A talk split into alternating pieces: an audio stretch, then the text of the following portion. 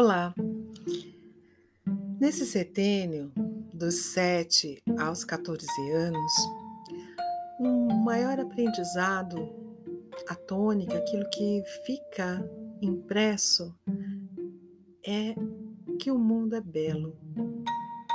Nesse momento, a criança vai olhando para o seu mundo, para si, já com algum entendimento e percebendo a beleza das coisas, da vida, dos amigos, da família, da, das vivências, do mundo. E quando isso não acontece, a, quando adulto, a pessoa tem uma dificuldade de apreciar a vida, de apreciar as coisas e de apreciar a si mesmo. A maioria das pessoas é, sabe da importância de expressar gratidão, apreciação pela vida, pelos outros, mas às vezes é um pouco difícil.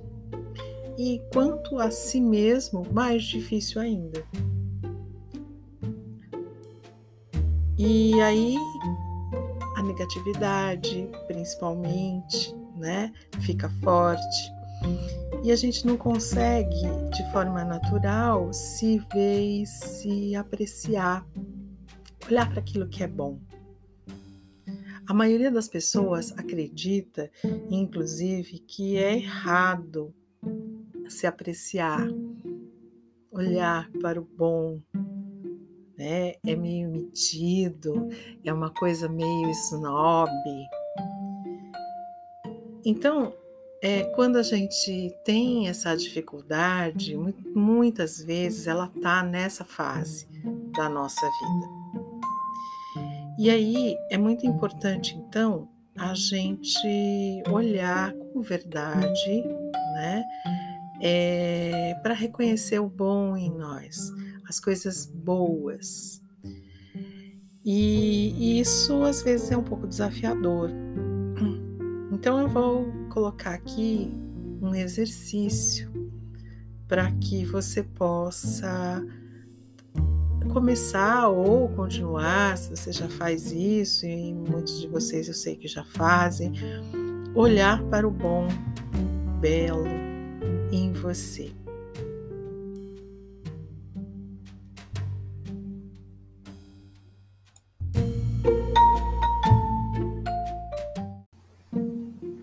Então, nós vamos fazer um exercício de autoapreciação. E esse exercício, ele vai estar buscando as suas boas qualidades. Né? É claro que a, quando a gente pratica a autoapreciação, né, é de uma forma não egoísta ou autocentrada. Né? É diferente de você só reconhecer suas boas qualidades ou olhar para suas boas qualidades, né? Que fazem parte de todos nós. Quando a gente é criança, às vezes uh, somos levados a acreditar que a humildade significa não reconhecer as suas realizações, né, os, seus, uh, os seus pontos fortes, e isso não é verdade. Né? Uh, quando a gente olha para nossa parte positiva, boa, nossos pontos fortes, né? E a gente não se aprecia, é uma maneira de corrigir, né? Essa, esse lado, essas crenças equivocadas que a gente tem. Quando valorizamos a nós mesmos, também valorizamos todos aqueles que ajudaram a nos formar e apoiar a nossa vida ao longo da nossa trajetória. Então, a autoapreciação, ela está baseada, né, ela está alicerçada em três pontos. Um deles é autobondade. O que é autobondade? Né? É, autobondade é quando somos bondosos com nós mesmos e aí a gente se aprecia, a gente pode expressar né, a apreciação por nossas boas qualidades, como a gente faz com os amigos, com as pessoas que a gente ama. Então, fazer isso com a gente. A apreciação também, a autoapreciação, ela também está baseada na humanidade compartilhada. Humanidade compartilhada é quando lembramos que ter boas qualidades faz parte do ser humano.